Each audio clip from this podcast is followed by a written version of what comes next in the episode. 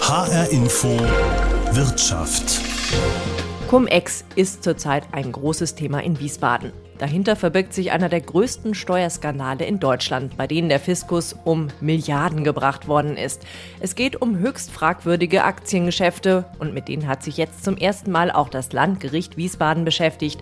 Dort hat nun einer der großen bundesweiten Strafprozesse begonnen. Deshalb greifen wir das Thema auf bei HR Info Wirtschaft. Mein Name ist Ursula Mayer.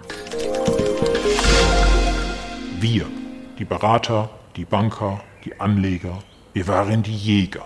Wir waren Füchse, blutrünstige Füchse, die in den Hühnerstall gegangen sind. Der Hühnerstall, das war der Staat mit seiner Staatskasse. So beschreibt ein Insider die Cum-Ex-Geschäfte, die es schon seit den 90er Jahren gibt. Seinen richtigen Namen will er nicht preisgeben und soll stattdessen Benjamin Frei heißen.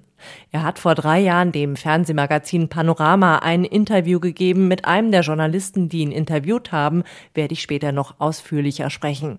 Aber klar wird schon jetzt, bei Cum-Ex geht es darum, möglichst tief in die Steuerkasse zu greifen, ohne jeden Skrupel. Und für diese Hühnerjagd tun sich also zum Beispiel Banken und Fonds zusammen, handeln untereinander mit Aktien rund um den Dividendenstichtag. Klar, dann gibt's eben auch irgendwann die Dividenden, aber auf die haben sie es alle gar nicht abgesehen, sondern es geht ihnen tatsächlich um die Steuern, die sie darauf zunächst einmal selbst zahlen müssen, die Kapitalertragssteuern.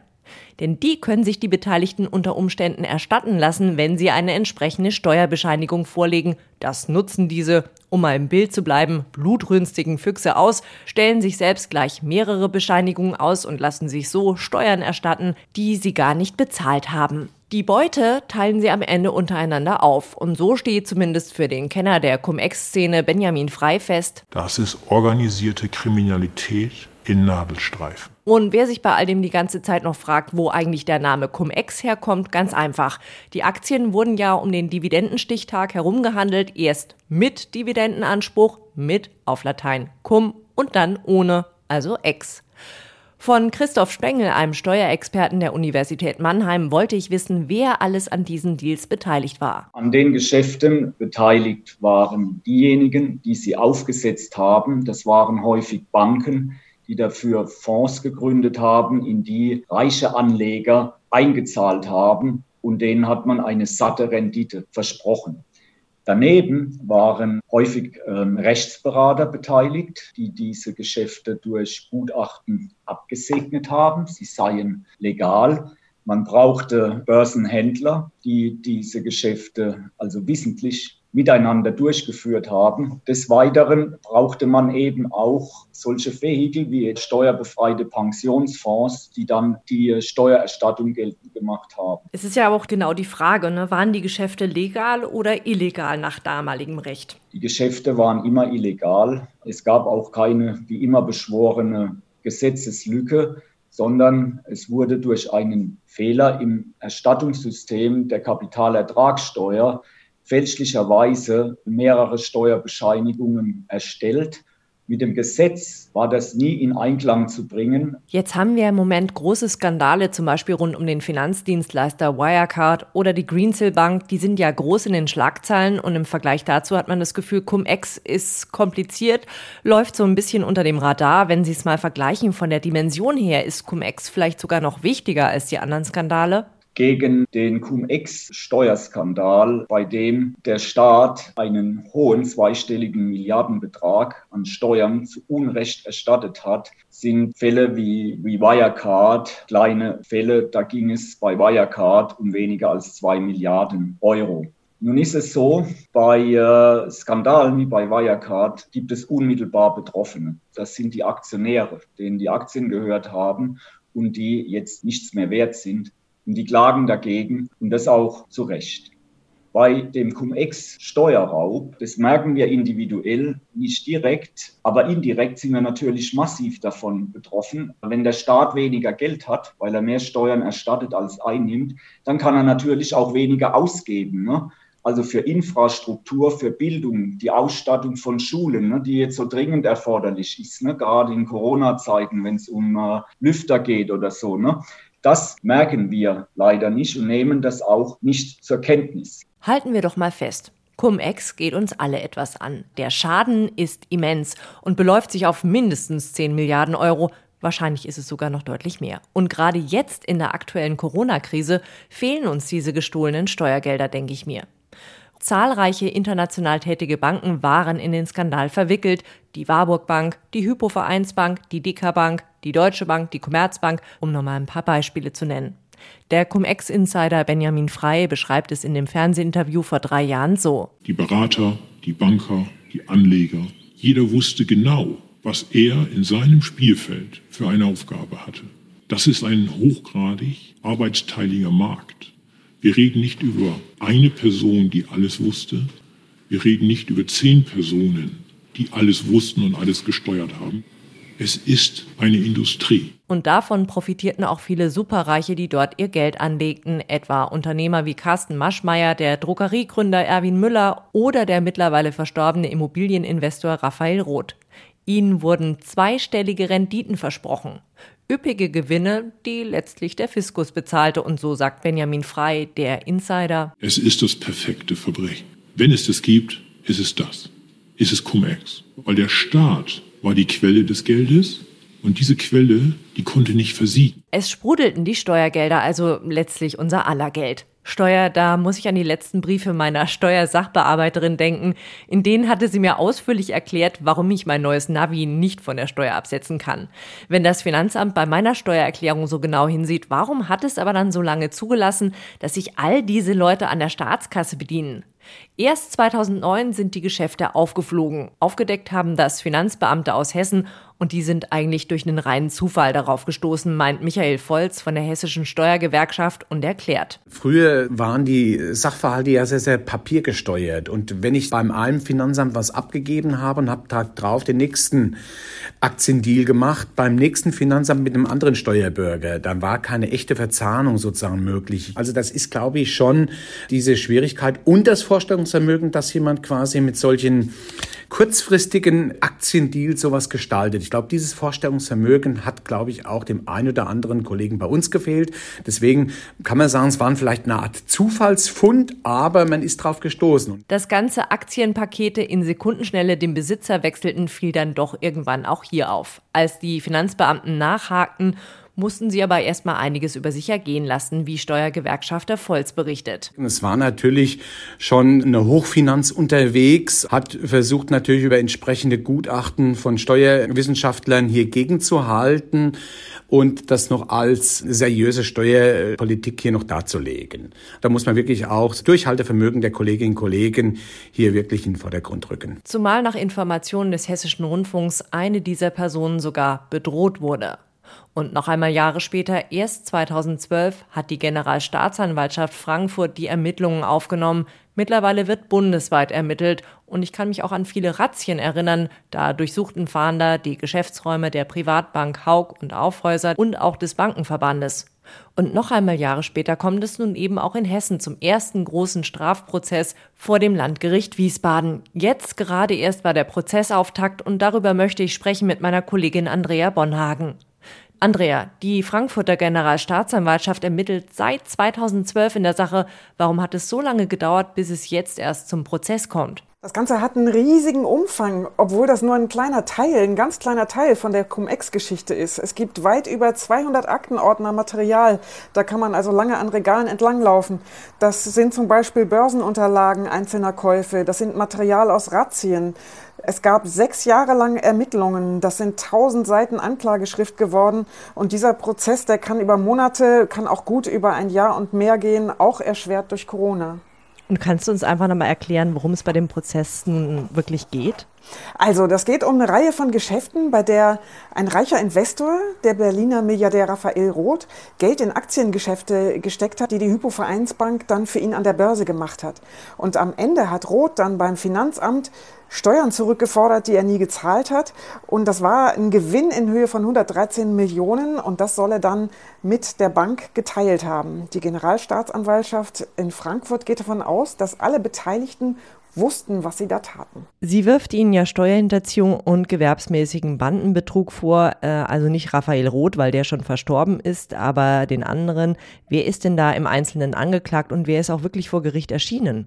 Also erschienen sind zwei Banker von der Hypovereinsbank, ein Trader, der die Käufe und Verkäufe an der Börse gemacht hat und ein Kundenbetreuer für Superreiche, der ist für den Milliardär Raphael Roth zuständig und beide haben von ihren Anwälten sagen lassen, sie kennen den Hintergrund bei Cum-Ex gar nicht. Sie haben nur Anweisungen ausgeführt, sie hätten Raphael Roth als Kunden haben und halten wollen die Planer und Lenker dieser Deals, die sitzen heute in Neuseeland, in der Schweiz, in Irland und Gibraltar und die sind nicht erschienen. Ihre Verfahren sind alle abgetrennt worden. Und einer von diesen Planern und Denkern, das ist der Frankfurter Steueranwalt Hanno Berger, der lebt in der Schweiz und zum Beispiel sein Anwalt bestreitet alle Vorwürfe. Es laufen ja bundesweit noch andere Prozesse und das Landgericht Bonn hat ja gewissermaßen Wiesbaden schon überholt und ein Urteil gefällt und Cum-Ex-Geschäfte bereits als illegal eingestuft. Was meinst du, werden sich die Wiesbadener daran orientieren? Äh, die werden das neu bewerten müssen, ein eigenes Urteil fällen. Allerdings spielen die Aussagen von den Angeklagten aus dem Bonner Prozess hier in Wiesbaden mit rein. Ähm, das ist heute schon klar, da wird zitiert, denn die Macher der Cum-Ex-Geschäfte in Bonn, die sind eben auch bei den Deals hier in Wiesbaden involviert. Was ist denn eigentlich mit dem Steuergeld? Hat der Staat das Geld mittlerweile wieder? Ja, die Hypo-Vereinsbank hat das Geld, diese 113 Millionen Euro, schon zurückzahlen müssen. Auch das war eine gerichtliche Auseinandersetzung. Also hier gibt es immerhin keinen Verlust mehr für den Staat. Die Generalstaatsanwaltschaft Frankfurt, die ermittelt ja längst nicht nur in diesem Fall, der dann zu dem Prozess in Wiesbaden geführt hat, sondern auch in vielen anderen. Was ist denn dein Eindruck? Können die das überhaupt stemmen oder droht da in manchen Fällen auch wirklich die Verjährung? Ich habe mir versichern lassen, dass keine Verjährung droht, weil auch wegen Cum-Ex da gerade das Gesetz geändert worden ist. Aber Cum-Ex wird über Jahre noch die Staatsanwaltschaften und die Gerichte beschäftigen. Wenn der Bundesgerichtshof, die höchste Instanz, dazu eine Entscheidung gefällt hat, dann könnten die Prozesse schneller gehen, aber der juristische Umfang, das Ausmaß ist unvorstellbar und ich sage noch nie so da gewesen. Besonders interessant ist bei dem ganzen Prozess sicher die Person Hanno Berger. Berger ist ein ehemaliger Finanzbeamter, der die Seiten gewechselt hat. Als Anwalt und Steuerberater hat er Cum-Ex-Geschäfte erst so richtig populär gemacht. Und obwohl das Landgericht Bonn Cum-Ex-Geschäfte bereits als illegal bezeichnet hat, als kriminelle Glanzleistung sind Berger und sein Anwalt Kai Schaffelhuber weiter felsenfest überzeugt, Berger hätte damals nichts Unrechtes getan. Bei Schaffelhuber klingt das dann so. Im Steuerrecht sagt der Staat Ihnen, unter welchen Voraussetzungen Sie ihm wie viel geben müssen. Und der Staat kann diese Regeln jederzeit ändern. Und äh, Sie selber haben das Recht, Ihr Verhalten dahingehend zu optimieren, dass Sie möglichst wenig bezahlen müssen. Oder vielleicht auch gar nichts bezahlen müssen oder sogar noch was zurückkriegen. Und das ist jetzt ein guter Moment, um nochmal auf die blutrünstigen Füchse im Hühnerstall zurückzukommen. Besser auf denjenigen, der das gesagt hat.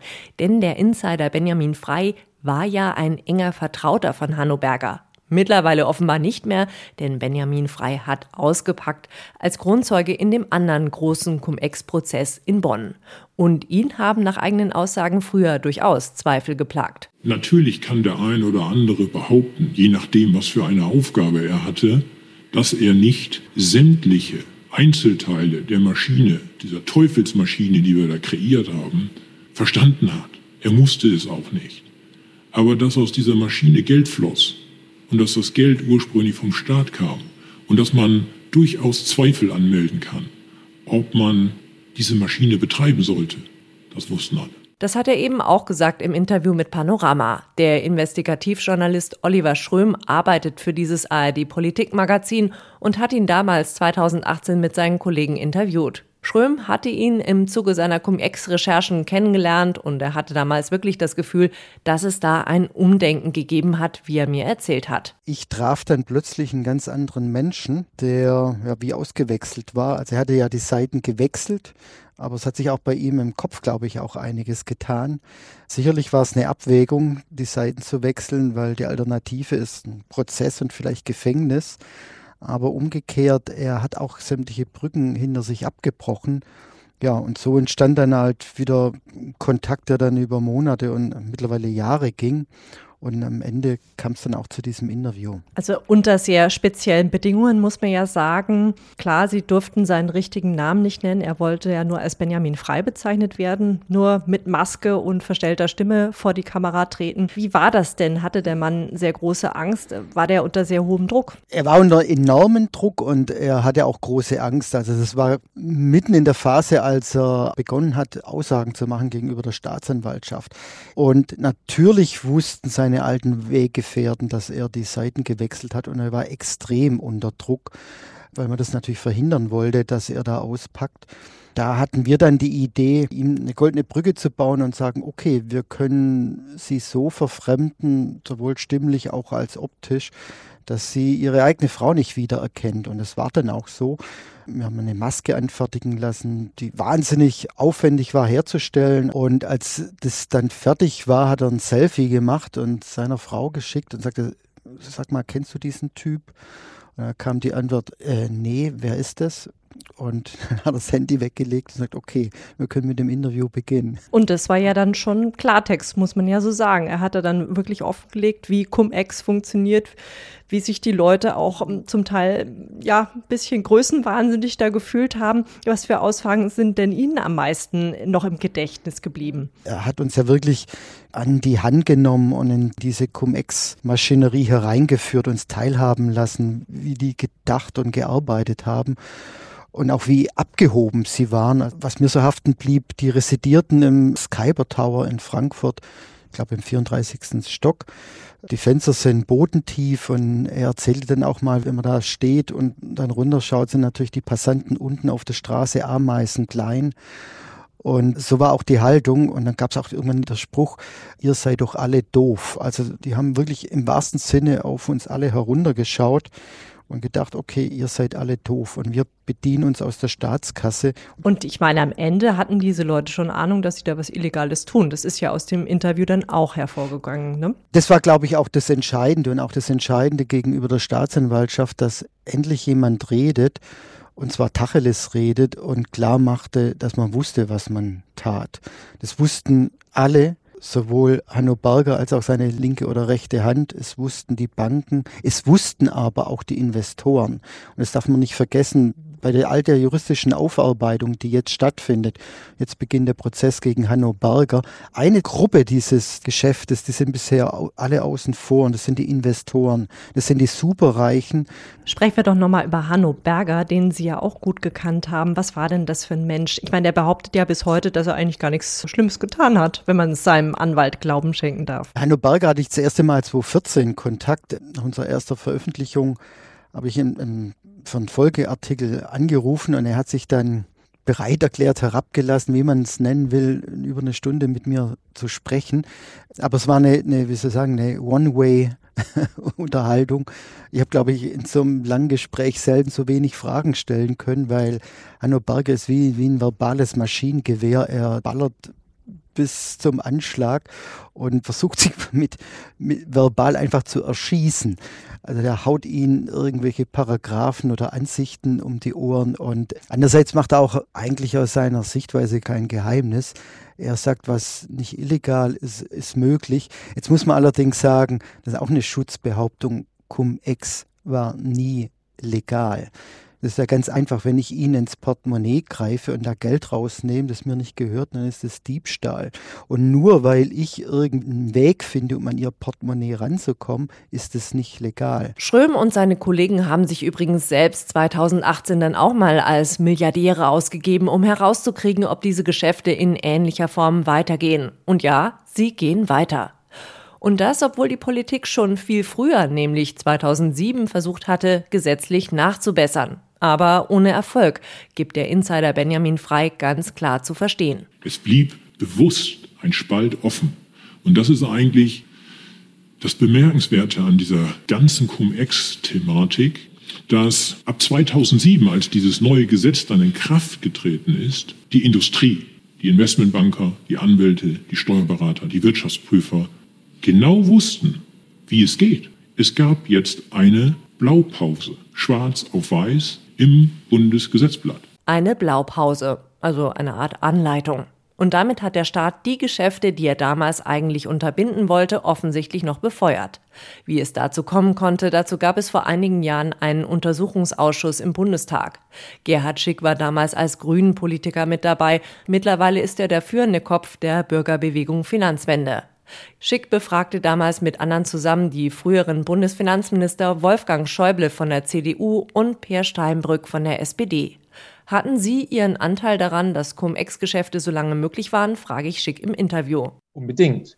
Also die Finanzaufsichtsbehörde BaFin hat sich für das Thema überhaupt nicht interessiert, hat Hinweisgeber abgeblockt, äh, die wichtige Hinweise schon 2007 hätten geben können. Das hätte uns Milliarden gespart, wenn man auf diese Hinweise eingegangen wäre.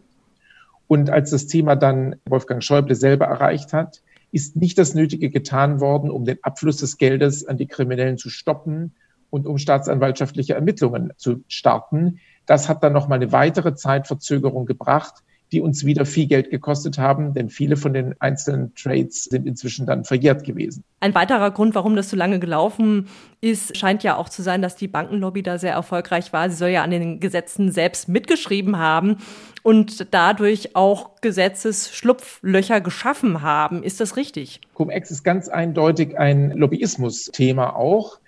Zum einen können wir sehen, dass der Bankenverband mit seinem Gesetzesvorschlag Erfolg hatte. Das ist praktisch eins zu eins vom Schreiben des Bankenverbandes in das Gesetz gewandert im Jahressteuergesetz 2007 und danach gingen die Geschäfte erst so richtig los. Wir haben in der Vergangenheit ja nicht nur Cum-Ex-Geschäfte gesehen, sondern Cum-Cum, Cum-Fake und viele anderen Varianten. Geht denn das Ganze im Moment immer noch weiter? Ist es technisch gesehen möglich? Seit den 90er Jahren gab es immer wieder Versuche an dieser Stelle bei der Kapitalertragssteuer den Staat, uns alle damit auszutricksen. Und diese Geschäfte haben sich immer verändert. Immer wenn der Staat eine Sache entdeckt hat, war die Branche schon weiter, ein Hase- und Igel-Spiel. Und eine der ganz großen Wellen, die Cum-Ex-Geschäfte, sind dann in dieser damaligen Form 2011 gestoppt worden. Andere Sachen gingen weiter. Die Cum-Cum-Geschäfte dann 2016 weitgehend gestoppt worden. Anderes ist jetzt dann gestoppt worden. Aber wir müssen davon ausgehen, solange der Staat es nicht geschafft hat, wirklich systematisch an dieser Stelle vorzugehen, werden solche Geschäfte immer wieder in neuer Form entstehen. Gibt es denn irgendwelche Möglichkeiten, dass man diesen Geschäften jetzt wirklich einen endgültigen Regel vorschiebt? Haben Sie da irgendeine Idee bei Finanzwende? Wir haben vorgeschlagen, dass man für jede Auszahlung letztlich den Abgleich mit einer Steuerzahlung braucht. Und diese Idee ist jetzt auch vom Bundesfinanzministerium aufgegriffen worden, so dass wir für die Zukunft es schaffen können, mit moderner IT dieses Erschwindeln von Mehrfacherstattungen, wenn nur einmal Steuer gezahlt worden ist, zu beenden. Dann bleiben immer noch andere Bereiche, die damit noch nicht verhindert werden. Es wird immer Themen geben, wo man Whistleblower braucht. Deswegen ist eine ganz wichtige Forderung, eine ganz wichtige Schlussfolgerung auch aus dem Untersuchungsausschuss, dass man den Whistleblower-Schutz stärken muss und systematisch das Wissen von Hinweisgebern aus der Branche auswerten muss. Das ist in der Vergangenheit nicht erfolgt. Und das kann man für die Zukunft besser machen. Und dann kommt man eben auch an solche Geschäfte schneller ran. Und was die juristische Aufarbeitung angeht, haben Sie das Gefühl, das geht jetzt voran? Oder haben Sie da auch Sorge, dass da die Verjährung in vielen Fällen droht und ja, man einfach zu spät dran ist? In vielen Fällen ist die Verjährung schon eingetreten. In anderen Fällen wird sie noch eintreten. Ansonsten wird, obwohl jetzt die Verjährungsregeln noch mal ausgeweitet worden sind, aber das Problem bleiben, je länger solche Verfahren dauern, desto häufiger passiert es, dass ein Beschuldigter stirbt, dass er krank wird, nicht mehr vernehmungsfähig ist, dass er schafft, im Ausland sich zu schützen äh, vor einer äh, Strafverfolgung oder dass man in der Justiz dann sagen muss vor Gericht, na ja, jetzt ist das Verfahren so lang gelaufen, jetzt kann man auch nicht mehr so hohe Strafen verhängen, weil allein die Verfahrensdauer ja schon eine Belastung ist. Das heißt, die Gefahr besteht nach wie vor, dass am Ende manche mit einer Bewährungsstrafe davonkommen, andere im Ausland sitzen und gar nicht herangezogen werden können. Und ich meine aber, um solche Geschäfte für die Zukunft zu verhindern, ist ein ganz wichtiges Signal, dass es auch ein paar Gefängnisstrafen nach Cum-Ex gibt. Als klares Signal, der deutsche Staat lässt es sich nicht gefallen, dass er ausgeplündert wird. Und dieses Signal gibt es bisher noch nicht. Es ist also schon verrückt mit diesen Cum-Ex-Geschäften. Nicht zu verstehen, warum dieser größte deutsche Steuerskandal, diese höchst fragwürdigen Aktiengeschäfte über Jahre unentdeckt geblieben sind dass es so lange gedauert hat, bis zumindest die klassischen Cum-Ex-Geschäfte wirklich verboten waren, während es Varianten davon bis heute zu geben scheint. Und selbst was die juristische Aufarbeitung angeht, bleibt es ein Wettlauf gegen die Zeit. Aber immerhin ist das Ganze nun auch in Wiesbaden ins Rollen gekommen und da sind Gefängnisstrafen nicht ausgeschlossen. Wir werden die nächsten Jahre eine ganze Prozesslawine sehen. Und auch das gestohlene Steuergeld, also die mindestens 10 Milliarden Euro, hat sich der Staat in Teilen wiedergeholt, also einen kleinen Teil davon, mindestens eine halbe Milliarde Euro. Und das ist doch zumindest schon mal ein Anfang. Das war HR Info Wirtschaft. Die Sendung gibt es wie immer als Podcast auf hrinforadio.de und in der ARD Audiothek. Mein Name ist Ursula Meier. Machen Sie es gut.